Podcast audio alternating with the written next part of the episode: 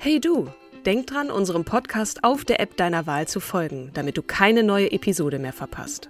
Und wenn du uns noch mehr unterstützen möchtest, schenk uns 5 Sterne auf Apple oder Spotify und lass uns auch noch eine tolle Rezension da. Mit Acast Plus kannst du uns übrigens werbefrei hören und auch 24 Stunden vor dem offiziellen Launch unsere neueste Episode vor allen anderen hören. Mehr Infos in den Show Notes.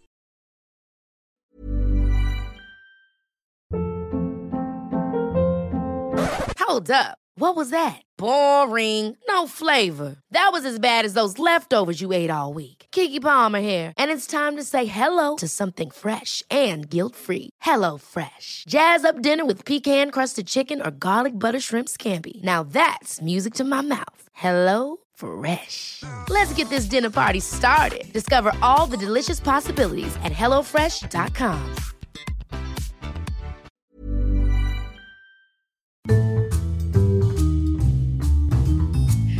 Hallo und herzlich willkommen zu unserer Podcast-Reihe Starke Frauen von und mit Katrin Jakob. Und der zauberhaften äh, Kim Seidler natürlich äh, auf der anderen Seite des Bildschirms. Aber wir haben noch, ja, genau. Sag du? Ja, wir sind heute wieder zu dritt. Wir haben zu Gast Lydia Richter. Ihr kennt sie von dem Podcast Sharing is Caring, ein Achtsamkeitspodcast. Ich wurde dort auch schon interviewt, ganz, ganz toll. Und Lydia haben wir gebeten, auch zu uns in unserem Pod Podcast Starke Frauen zu kommen und eine Frau mitzubringen. Hallo Lydia erst einmal. Hallo Lydia, auch von mir. Wo sitzt Hi. du gerade? Wo bist du? Äh, ich bin zu Hause, genau im Homeoffice. Ich gehe später noch ins Büro, aber ich hatte heute Morgen ein Casting, das habe ich noch schnell hier zu Hause gemacht. Und ähm, genau, so sieht's aus. Wen hast du uns mitgebracht? Ich kann schon mal vorwegnehmen, das ist eine Frau, ein richtiges Brett. Da ist alles drin, was eine gute Telenovela so braucht. Liebe, Sex, Krieg, Politik, Machenschaften. Eine unfassbare Persönlichkeit der Antike. Schon mal Trommelwirbel. Sag, wer ist es? oh mein Gott. Ja, äh, die gute Frau heißt Kleopatra. Mhm. Uh, drdisch. Aber erst einmal zu dir, Lydia. Wer bist du und was machst du eigentlich so? Ja, also wer bin ich? Ich bin Lydia Richter. Ich bin Schauspielerin, ich bin Moderatorin, ich bin Podcasterin mit dem Podcast Sharing is Caring. Ich mache auch noch Design und schreibe Drehbuch. Genau. Wow. Das ist sozusagen, was ich so mache. Ähm, genau, wir haben uns ja so ein bisschen über WIFT kennengelernt. Ähm, genau, da sind wir auch jeweils äh, Mitglied äh, mit der Kim und äh, darüber habe ich natürlich auch die liebe Katrin kennengelernt. Und Mhm. ja, ich freue mich heute sehr hier zu sein. Ich finde euren Podcast ähm, ganz, ganz großartig. Habe ich so auch noch nie gesehen. Und ihr, ja, und ihr macht einfach damit einen Unterschied und macht Frauen einfach sichtbar. Und auch wenn man immer sagt, ja, Frauen aus der Geschichte, äh, wen gibt es denn da, wer war erfolgreich? Oh mein Gott, wir hatten, wir hatten so tolle, inspirierende Vorreiterinnen, ähm, die wirklich auch schon die Emanzipation gelebt haben und wirklich gekämpft haben für ihre Unabhängigkeit. Und das finde ich ganz, ganz großartig, dass ihr das macht. Dankeschön. Dankeschön. Fin finden wir auch. ähm, allein, weil es uns auch sehr viel Spaß macht und wir so viel lernen, jedes Mal wieder, ob man eine vorgestellt bekommt oder sich selber so mit beiden Füßen in die Materie begibt. Wir haben uns gedacht, wir beschäftigen uns natürlich im Vorwege auch ein bisschen mit Kleopatra, um dir vielleicht zur Seite zu hüpfen oder weitere Fragen zu stellen, weil das wirklich eine wahnsinnig faszinierende Frau ist, die so viele Dichter, Denker, Künstler inspiriert hat. Da ranken sich Mythen noch und nöcher darum und am Anfang absolut nochmal der obligatorische Hinweis. Ne? Auch hier gibt es unterschiedliche Quellen, es gibt unterschiedliche Sichtweisen auf sie, auch unterschiedliche Informationen an bestimmten Stellen und wir werden da sicherlich auch nochmal drauf kommen, wie diese Frau dargestellt wurde aus unterschiedlichen Perspektiven Ja, und sind ganz gespannt. Ja, ich möchte ganz kurz auch nochmal sagen, die Geschichte wird ja immer von den Siegern geschrieben. Das muss nicht zwangsläufig die Wahrheit sein, wie wir auch schon mehrfach gelernt haben inzwischen. Und es gibt immer wieder neue Funde und die belegen, dass die Geschichte, wie sie rekonstruiert wurde, bis dato doch nicht so stattgefunden hat. Also Wirklich, es ist alles irgendwo, ja. selbst die Forscher sind sich nicht ein, einig, wie es dann nun wirklich wahrhaftig abgelaufen sein könnte, sollte, hätte, Fahrradkette. Lydia, jetzt hast du das Wort. Ja, Kleopatra. Ich fange einfach mal an. Klassischerweise, Kleopatra wurde 69 vor Christi in Alexandria geboren und sie starb am 12. August ähm, 30 vor Christi. Also sie wurde 39 Jahre alt. Und sie herrschte als letzte Königin des ägyptischen Ptolemäerreiches. Also das ist eine makedonisch-griechische Dynastie. Und zugleich war sie der letzte weibliche Pharao.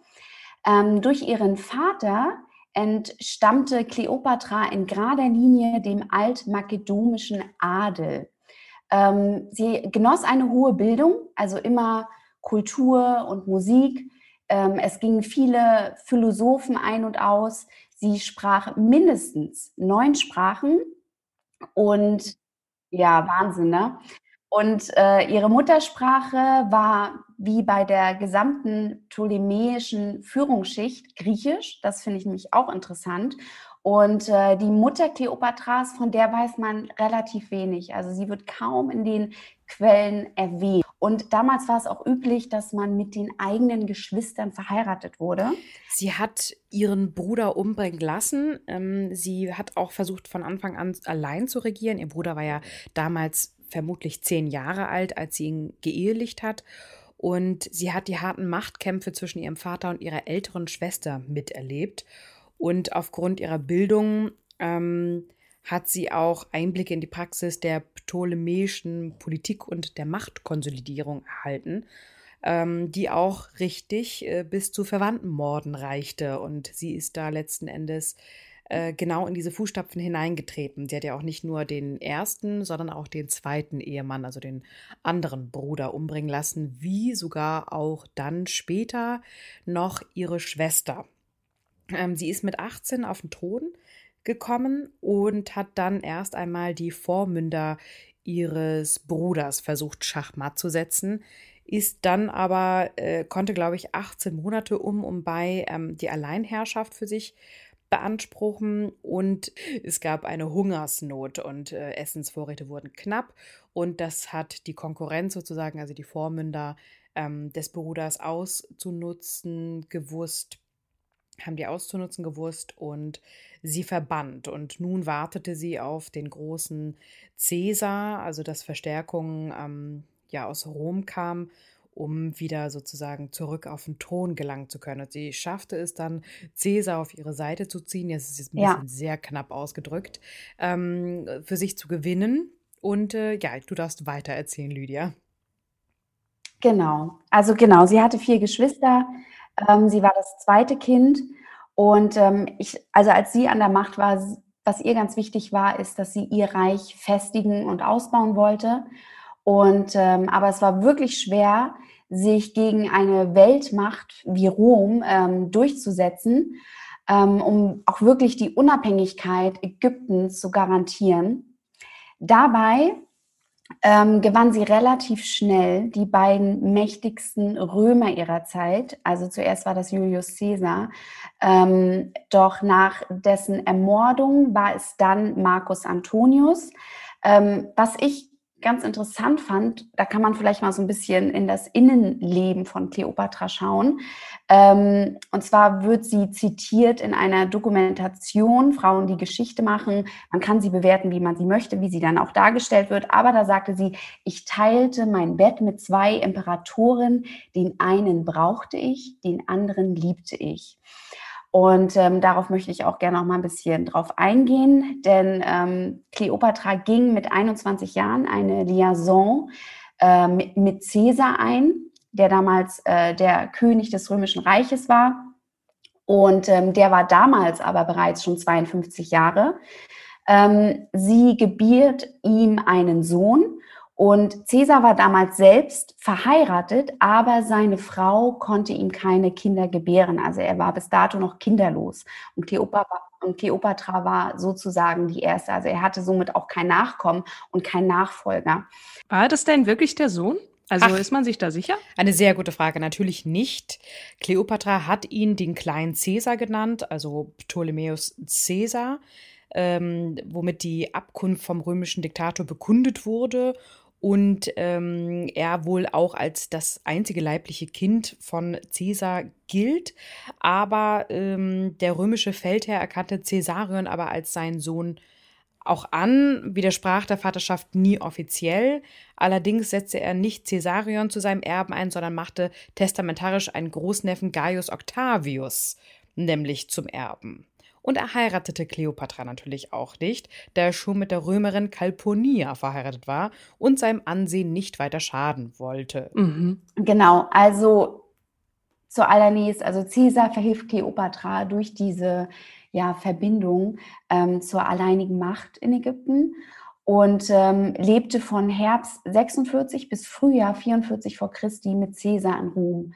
Und ähm, interessanterweise, die römische Propaganda war so, dass ähm, ja, sie eine königliche Hure war. Also so haben die das interpretiert für sich. Das kam in äh, Rom überhaupt nicht gut an. Und ähm, so kam es dann, also er hatte immer wieder, er hatte viele Hater, sage ich jetzt mal, äh, vor allem auch im Senat. Und ähm, dann kommt es dazu, dass Caesar von seinen eigenen Landsleuten ermordet wurde. Ja, dazu muss man noch ein bisschen mehr sagen, bin ich der Meinung. Und zwar im Juli 46 vor Christi feierte Caesar in Rom seinen großen vierfachen Triumph über die Ländereien Gallien, Ägypten, Pontus und Mauretanien. Und für Ägypten wurde übrigens auch die Schwester von Kleopatra, nämlich Asinoi, das ist ihre jüngere Schwester, ich glaube drei Jahre, drei Jahre jünger, circa im Alter von 15 ähm, auf, vorgeführt mit dem Ziel, sie hinrichten zu lassen vor versammelter Mannschaft, also vor dem Volke, äh, um zu sagen, ja, und wieder ein König unterdrückt, äh, großartig. Problem war nur, Asinui war ja jung. Und die, das Volk hatte Mitleid mit ihr, weil jedes, jeder Mensch dachte, oh Gott, das ist, könnte ja auch meine Tochter sein, die da steht. Dementsprechend wurde sie verschont und verbannt. Ähm, zum Leidwesen von Kleopatra, wie man sich vorstellen kann oder wie wir uns das vorstellen können. Sie kam nach Rom. Man weiß nicht, ob es genau zum Spektakel war, also dass sie das Spektakel mitbekommen hat oder ob es danach war. Ähm, sie ist dann in die Villa von Caesar eingezogen, zum Ärgernis ähm, der, der Senatoren, denn es war ja öffentlich bekannt, dass ähm, eigentlich nur Römer Römer heiraten dürfen. Das war eine gesetzliche Vorgabe und er war ja verheiratet und ja, bringt da sozusagen ein bisschen Schande. Und er ja, verhielt sich zunehmend immer mehr wie ein Diktator, ließ sich sogar ähm, göttlich ehren, schaffte dann Bibliotheken und äh, hatte dann seine eigenen Reformen und Änderungswünsche. Und es wurde klar, dass auch Kleopatra ihn immer mehr Richtung Diktator pushte, zum Beispiel hat er ähm, sich beraten lassen vom alexandrinischen Astronomen Sosigenes und hat den julianischen Kalender eingeführt, plante dann die Errichtung von Kanälen sowie in Rom den Bau von großen öffentlichen Bibliotheken zur Sammlung griechischer und römischer Literatur unter der Leitung des Gelehrten Marcus Terentius Varro. Ähm, das war ein römischer Polyhistor. Äh, Polyhistor. Und er strebte immer mehr die Alleinherrschaft an und wurde natürlich dadurch äh, dabei auch von Kleopatra bestärkt, ähm, die eine absolute Monarchie kennt und nur kein, kannte und äh, kein Verständnis für die Machtansprüche von weiteren Menschen hat, wie zum Beispiel ne, der Senatoren und ähm, er lehnte, also Caesar lehnte ebenfalls die römische Tradition einer republikanischen Staatsform ab ja, und hatte eher äh, autokratische Ideen des Ostens. Und die Römer fürchteten einfach, dass Caesar die Errichtung eines Königreiches nach hellenistischem Vorbild mit römischen Elementen gemischt anstrebte und durch die Heirat mit ähm, ja, Kleopatra eine neue Dynastie gründen wollte. Und es kursierten diverse Gerüchte von der Verlegung der Hauptstadt nach Alexandria. Ähm, der, das Volkstribun ähm, behauptete, dass Caesar offensichtlich auf eine Heirat mit Kleopatra ähm, ein gemünztes Gesetz durchbringen wolle, das ihm mehrere legitime Ehen erlauben würde, auch mit Frauen nicht römischer Herkunft. Ähm, und ja, dementsprechend hat die ägyptische Königin äh, dazu beigetragen, dass die Aristokraten ähm, ja, gegenüber dem Diktator nicht mehr positiv gestimmt waren, wenn sie überhaupt dann positiv gestimmt waren. Und so fiel er dann ähm, äh, an den Iden des März 44 vor Christi der Verschwörung einer Senatorgruppe um Marcus Iunius Brutus und Gaius Cassius Longinus zum Opfer.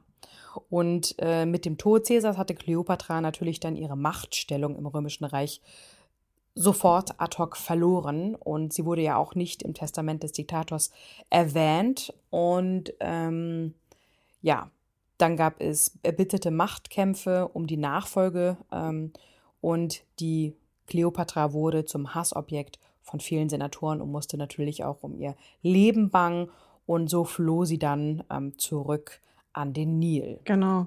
Also könnte man sagen, dass sie quasi so ein bisschen schuld an seinem Tod ist, ne? Dass äh, da in Rom auf einmal so ein neues Gebaren, der hat sich da aufgeführt wie der Alleinherrscher, weil er das aus Ägypten, beziehungsweise Kleopatra kennt das so aus Ägypten, da ist halt einer oben, der hat das Sagen, so komplette Monarchie und ihr da unten, ich tue alles für euch. Also sie war ja auch wirklich bemüht, für ihr Volk was zu tun. Sie war ja schon nicht nur einfach Grand Dame da oben, ist mir alles scheißegal, was euch da unten so widerfährt, sondern sie hatte das auch nicht anders gelernt. Und er war einfach sehr fasziniert von ihr und wollte und hat auch gesehen, was, was für Vorteile das hat und wollte da so seine Alleinherrschaft äh, ziemlich ähm, krass ja, so durchbringen. Sehr gut, danke.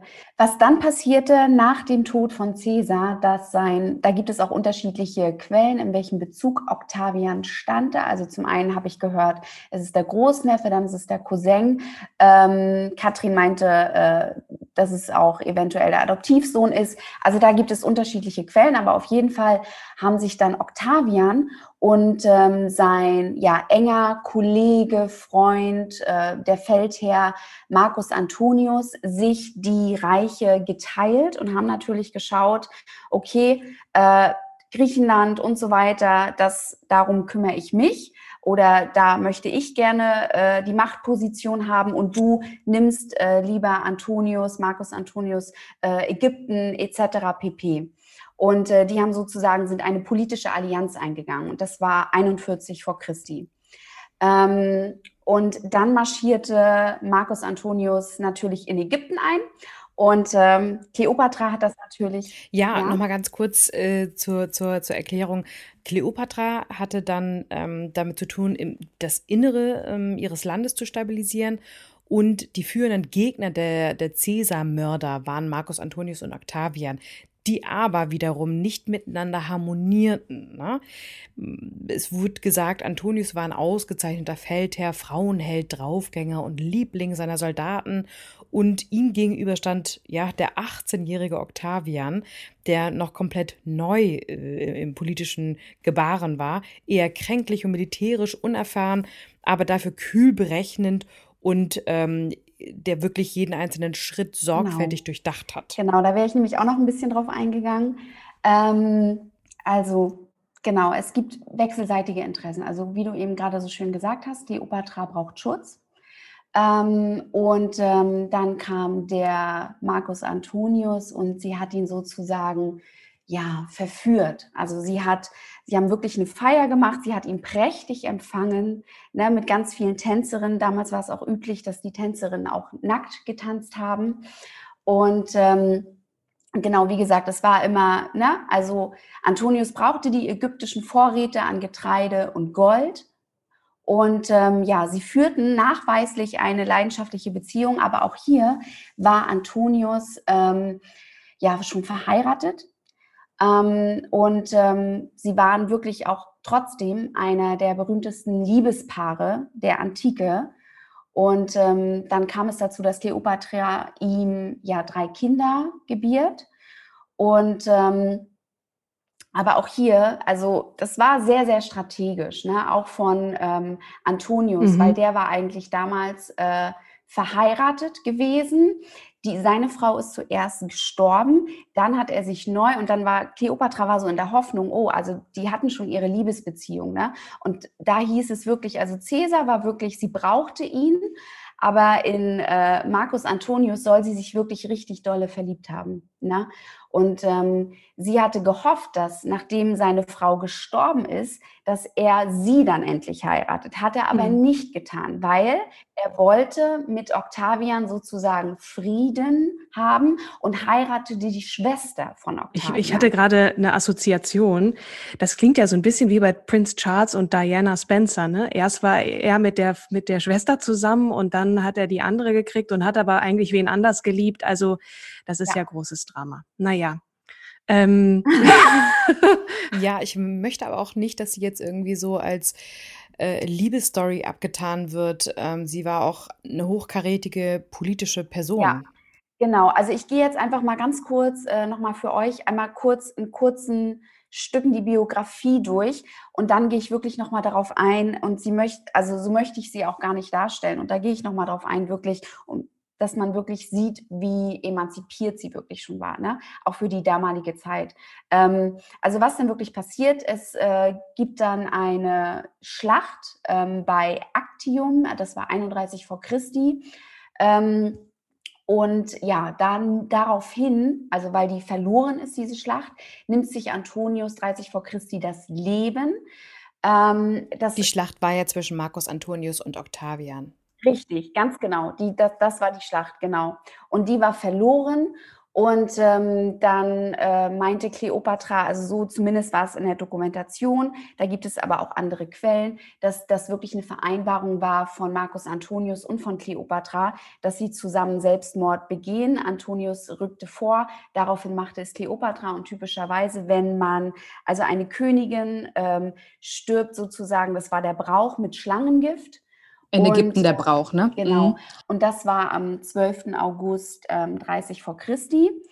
Ähm, und was danach passierte, also nach dem Tod Kleopatras wurde Ägypten eine römische Provinz und es starb wirklich nach und nach die altägyptische Religion. Kleopatra selbst bezeichnete sich als Göttin der Liebe. Und Kleopatra hatte sehr rhetorisches Geschick. Sie hatte Überzeugungskraft.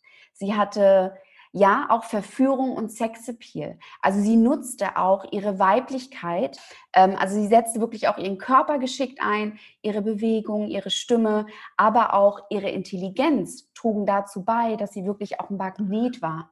Und sie hatte Charisma. Ich meine, die hat mit 21 Heere geführt, ne, gegen ihren Bruder. Also das muss man auch mal können. Die Soldaten müssen auf einen hören. Also einmal einmal ihre Intelligenz und aber auch ihr politisches Geschick. Ne? Also ähm, soweit ich äh, verschiedene Quellen verstanden habe, ist, war das immer ein, ein Fest, sich mit ihr zu unterhalten und ihre ganzen, die Komplexität der Themen zu hören, weil sie einfach äh, relativ gut die, die Dinge überblicken konnte. Also sie hat wirklich eine hervorragende Bildung genossen.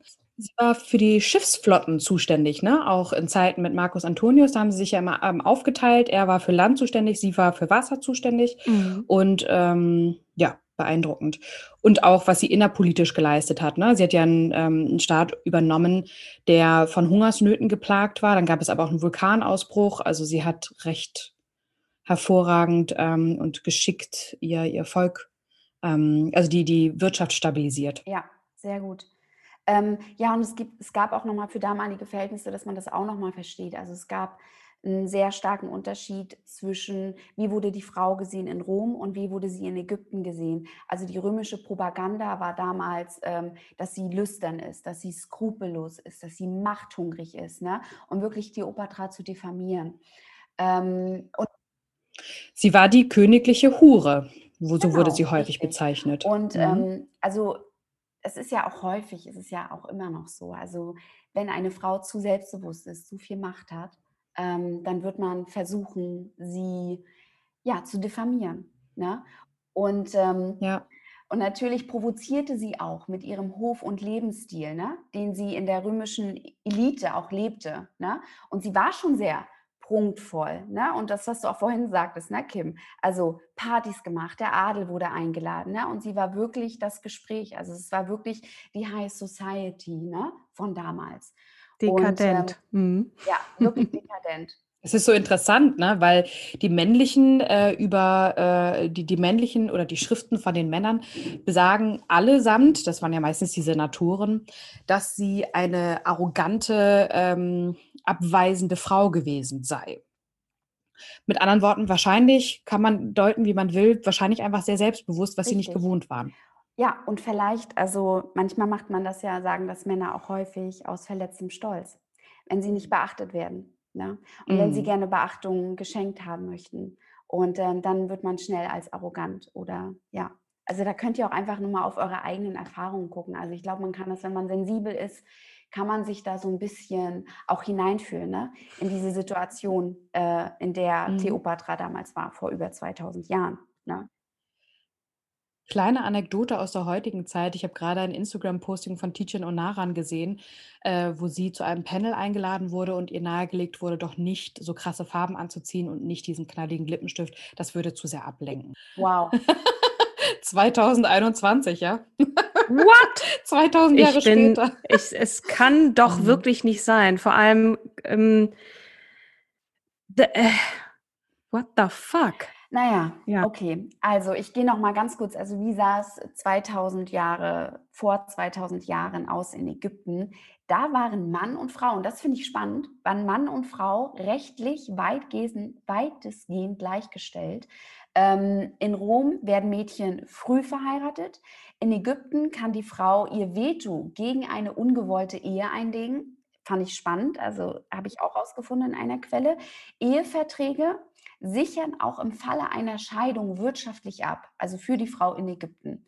Ähm, sie ist geschäftsfähig, kann also auch Verträge eingehen, sie kann Eigentum erwerben ähm, und auch berufstätig sein als Bäckerin, als Weberin, Musikerin, Bäuerin.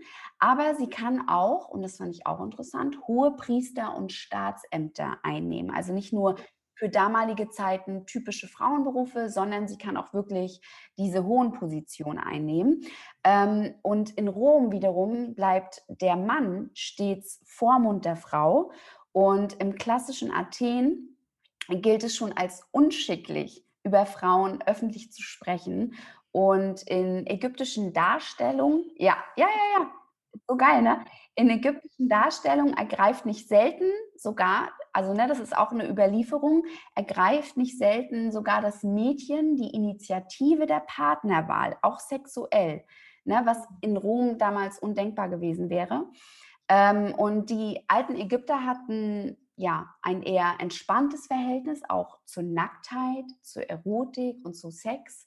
Ne? Also wenn man sich auch mal ne, das Orientalische, ne? also auch Bauchtanz und ja sinnliche Tänze, ähm, ja, das wurde da sozusagen zelebriert und ähm, somit auch, also wie ich vorhin schon sagte, auch die Tänzerin Kleopatras äh, tanzen nackt und in Rom waren die Frauen an sich schon mehr hochgeschlossener. Ja. Genau. Man weiß jetzt aber auch, dass die, Rö die Römer sind ja reinmarschiert, haben Ägypten übernommen und dann erklärt sich auch, warum alles äh, Orientalische ähm, zerstört wurde. Oder? Ja, war Mhm. eine Gefahr auch. Ne? Ja. Ja, weil das äh, kannst du nicht, weil sie, die wollten ja Frauen kontrollieren. Ne?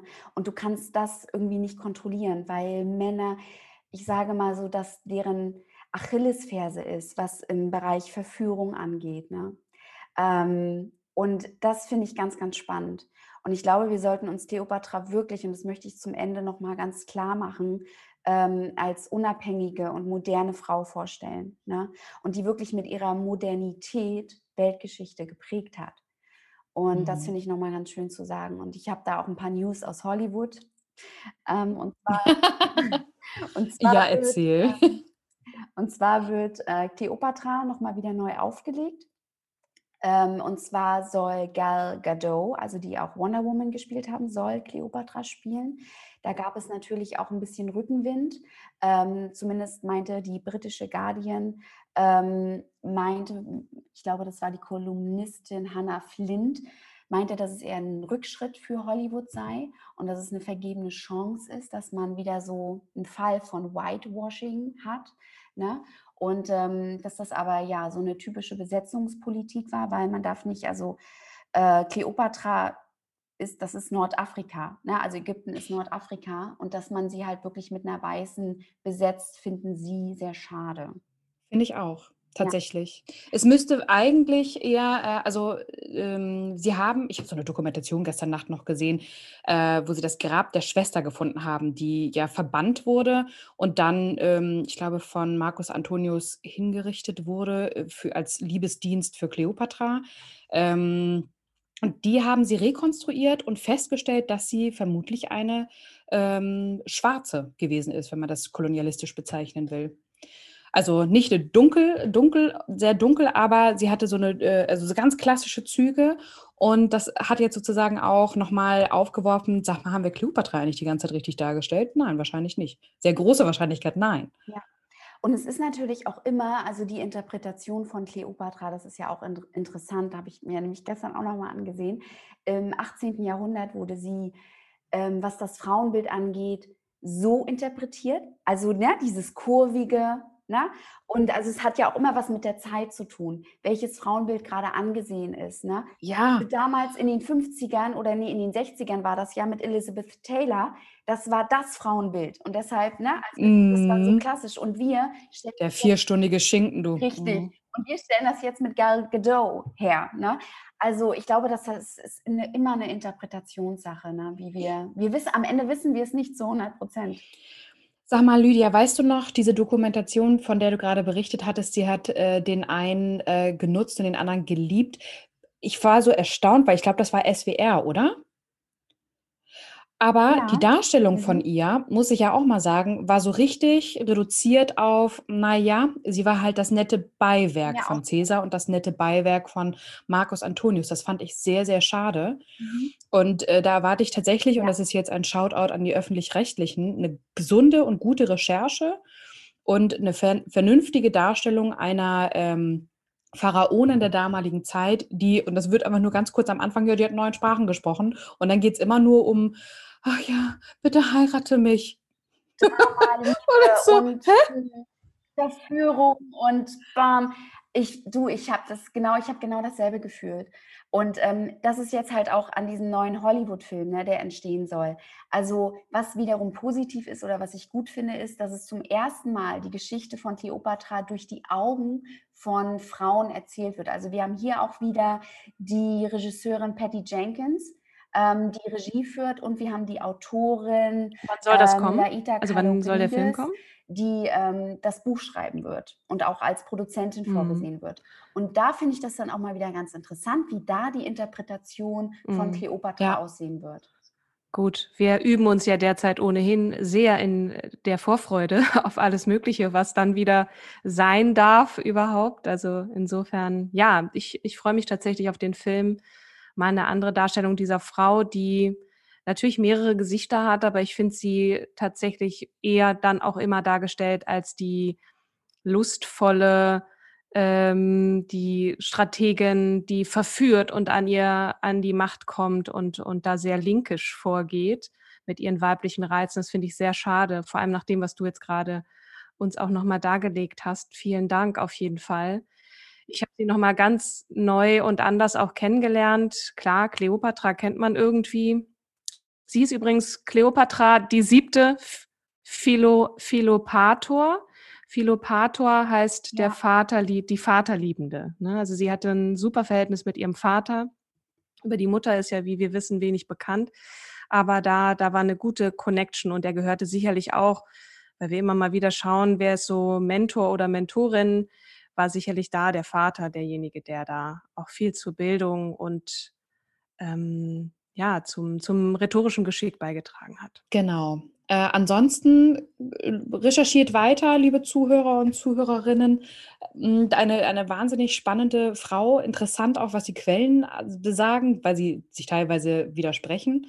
Ähm, aber man, man kann letzten, wir können uns das rausziehen, was wir für äh, ja, richtig halten. Und es gibt immer wieder neue, also neue, ähm, neue Ansätze, wie zum Beispiel auch eine Art Dokumentation über die Schwester, also das Grab der Schwester, wo dann wieder nochmal alles in Frage gestellt wird, was in der Konstellation wohl stattgefunden hat. Und dann gibt es neue Rekonstruierungen. Also Geschichte ändert sich auch. Es ist nichts in Stein gemeißelt, wie, wie es so schön heißt.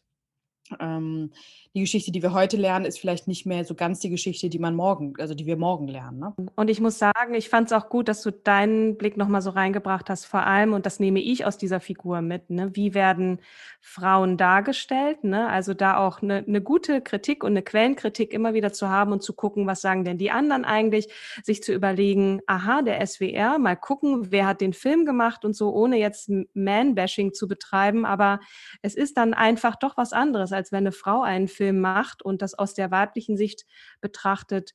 Und ob es der Römer sagt oder, oder die Ägypter oder wie auch immer. Ähm, und da das nochmal auf einer ganz anderen Ebene ähm, so zu betrachten. Und was nehme ich für mich persönlich mit? Was bedeutet Weiblichkeit für mich? Ne? Was, wo, was sind männliche und weibliche Eigenschaften? Wie balanciere ich das aus?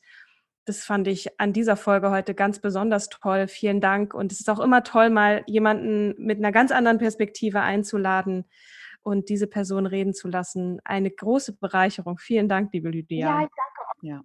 Vielen Dank. Ah, Dankeschön, Lydia. Dann äh, und, und bitte, bitte hört gerne auch in den Podcast Sharing is Caring rein.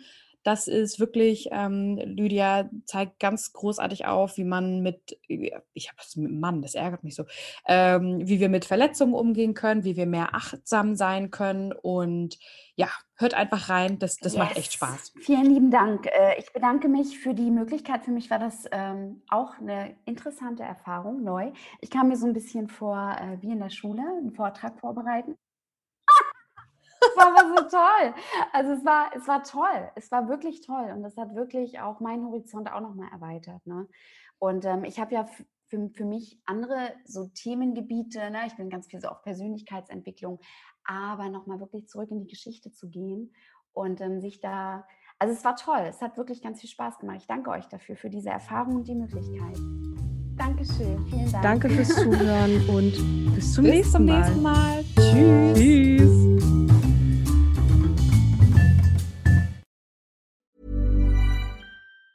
Even on a budget, quality is non-negotiable. That's why Quince is the place to score high-end essentials at 50 to 80% less than similar brands. Get your hands on buttery soft cashmere sweaters from just 60 bucks, Italian leather jackets, and so much more. And the best part about Quince, they exclusively partner with factories committed to safe, ethical, and responsible manufacturing. Elevate your style without the elevated price tag with Quince. Go to quince.com slash upgrade for free shipping and 365-day returns.